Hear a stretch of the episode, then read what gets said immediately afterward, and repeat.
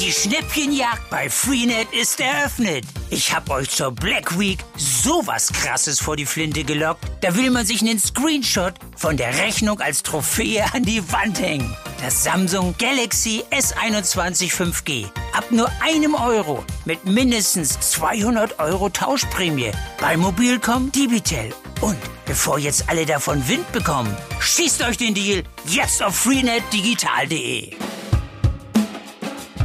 Man ist es ja inzwischen auch gewohnt, dass es immer wieder neue Schutzverordnungen gibt und dass es Anpassungen der Regeln gibt. Das macht sich halt, würde ich sagen, eine gewisse Pandemiemüdigkeit breit. Aber viele sagen auch, ähm, es hilft ja nichts, also machen wir es jetzt eben. Seit gestern gelten in NRW die neuen Corona-Regeln mit deutlichen Verschärfungen, vor allem für ungeimpfte. Was bedeutet das für unseren Alltag und wie gut funktionieren die Kontrollen? Darüber sprechen wir heute im Aufwacher.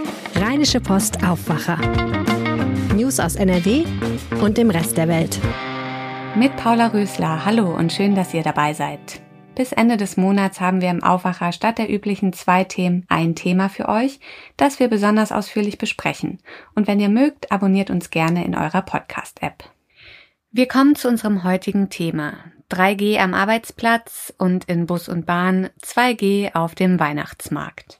Es wurde lange angekündigt und seit gestern gelten sie nun in NRW die verschärften Corona-Regeln. Wie und wo sich das gestern überall bemerkbar gemacht hat, darüber spreche ich mit Claudia Hauser aus dem NRW-Ressort. Hallo Claudia. Hallo Paula. Claudia, du warst gestern mit der Bahn unterwegs. Musstest du einen 3G-Nachweis vorzeigen? Nein, das musste ich nicht. Ich musste auch noch nicht mal meine Fahrkarte zeigen. Ich war einmal mit dem Regionalexpress unterwegs und einmal mit dem ICE. Der ICE kam allerdings aus Berlin. Da waren die Fahrkarten der anderen Gäste schon kontrolliert worden. Ich war da nur die letzte halbe Stunde mit drin und habe dann mit ein paar Leuten mal gesprochen, die mir erzählt haben, dass sie aber auch vom Weg von Berlin nach Köln ähm, nicht ihren Impf- oder genesenen Nachweis zeigen mussten. Also die Fahrkarten wurden da zwar kontrolliert, aber nicht die Nachweise. Und im RE7 war ich noch von Köln nach Wuppertal. Das dauerte insgesamt eine Stunde, weil, weil äh, Gleisarbeiten waren, also auch länger als sonst, aber es war kein Kontrolleur da. Was ja ab und zu auch so ist, aber es wurden jedenfalls auch keine Fahrkarten oder ähm, Nachweise kontrolliert. Und da war es auch bei einigen Leuten so, dass sie die Masken auch nicht richtig auf hatten. Da hatte ich den Eindruck, dass sie da öfters fahren und es einfach auch nicht so genau nehmen. Viele haben das aber mitgekriegt, dass, dass es verschärfte Regeln jetzt gibt, hat mir eine Frau erzählt, aber wurde hier jetzt auch nicht kontrolliert. Und wie war die Stimmung unter den Fahrgästen? Eigentlich war, waren die alle entspannt, wenn auch äh, einiges los war. Die Züge waren auch recht ausgelastet. Aber ähm, die Leute sind eigentlich alle ganz gut informiert gibt natürlich immer den einen oder anderen, der sich ähm, aus irgendwelchen Gründen da nicht dran hält, aber eigentlich hatten alle Erwachsenen ihre Masken auch auf, auch im ICE vor allem. Da war ich im Familienbereich. Die Kinder müssen das da nicht. Aber man muss auch dazu sagen, dass die Deutsche Bahn und auch die anderen Verkehrsbetriebe schon vorher angekündigt hatten, dass sie nur Stichprobenkontrollen machen, weil es anders auch äh, gar nicht zu machen ist. Wie funktionieren die Kontrollen an anderen Orten? Ich könnte mir vorstellen, dass es da teilweise noch ordentlich hakt, vor allem dort, wo viele Menschen zusammenkommen, Weihnachtsmärkte zum Beispiel. Ja, bei den Weihnachtsmärkten, die, die überlegen sich, die Marktbetreiber überlegen sich da unterschiedliche Kontrollmöglichkeiten. Also mal gibt es ein Bändchen, wenn man reinkommt und den Ausweis gezeigt hat, den Impfausweis, Impfnachweis. Und mal kriegt man dann beim ersten Stand einen Stempel und kann dann weiter zu anderen Ständen auch und den Stempel einfach zeigen, wie wenn man in einen Club geht. Und dann muss man eben nur einmal auch ganz am Anfang den, den Impfnachweis zeigen oder den genesenen Nachweis. Und ähm, es gilt ja hier auch äh, fast überall 2G. Also ähm, wichtig ist es da, glaube ich, dass der, dass der Markt einen klaren Eingang hat, dass der irgendwie auf einem eingegrenzten Areal ist, weil sonst funktioniert es natürlich nicht, dass man hier Ein- und Ausgang hat. Aber da ist unser Eindruck, dass es hier in NRW eigentlich ganz gut funktioniert, dass die eigentlich ganz gute Ideen hatten alle, wie sie das machen, wie sie es umsetzen. Also in den Zügen sollen Fahrkartenkontrolleure stichprobenartig den 3G-Nachweis kontrollieren, auf den Weihnachtsmärkten die Betreiber oder Standbesitzer. Gibt es darüber hinaus Personal für Kontrollen, Ordnungsamt oder Polizei?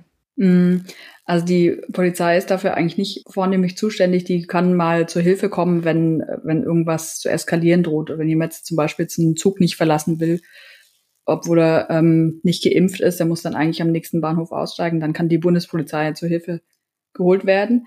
Aber ähm, es fehlt wohl insgesamt an Kontrolleuren. Also der nordrhein-westfälische Städtetag hat jetzt unseren Ministerpräsidenten aus NRW, Hendrik Wüst, um Unterstützung gebeten und hat eben darum gebeten, dass die Polizei bei der Kontrolle der Maßnahmen unterstützend eingreift. Wie sah es denn in den Testzentren aus? Ich vermute mal, da gab es gestern wieder lange Schlangen.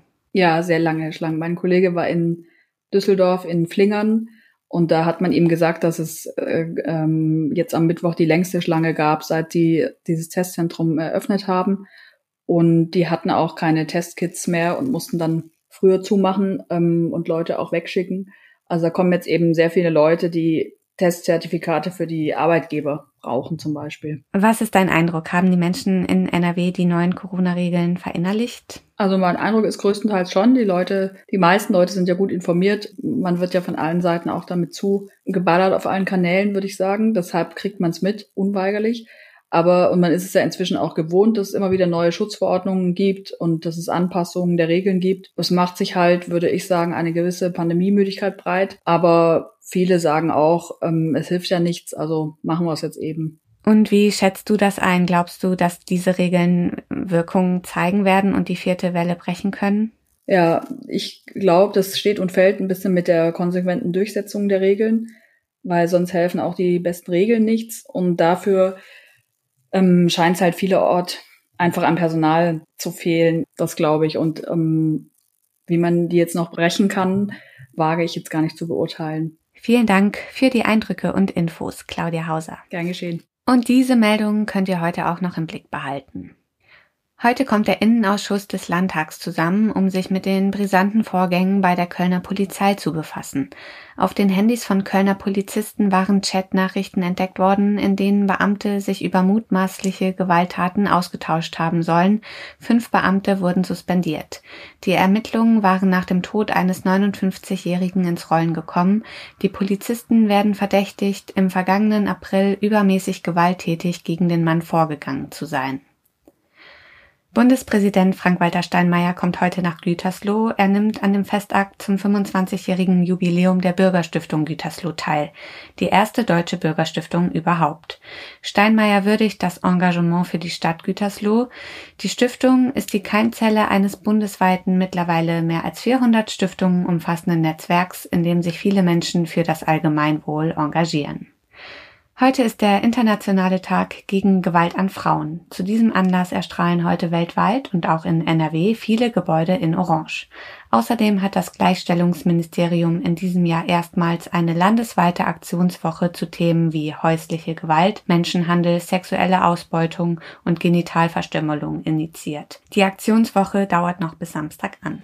Zum Schluss noch das Wetter. Und was soll ich sagen? Es ist November und daran lässt das Wetter auch heute wieder keinen Zweifel. Es ist neblig, trüb und nass. Gegen Nachmittag hier und da Sprühregen. In höheren Lagen gibt es vielleicht sogar einen Hauch von Schnee. Temperaturen bis zu 6 Grad. Das war der Aufwacher vom 25. November. Ich bin Paula Rösler. Vielen Dank fürs Zuhören und kommt gut durch den Tag. Mehr Nachrichten aus NRW gibt's jederzeit auf RP Online. rp-online.de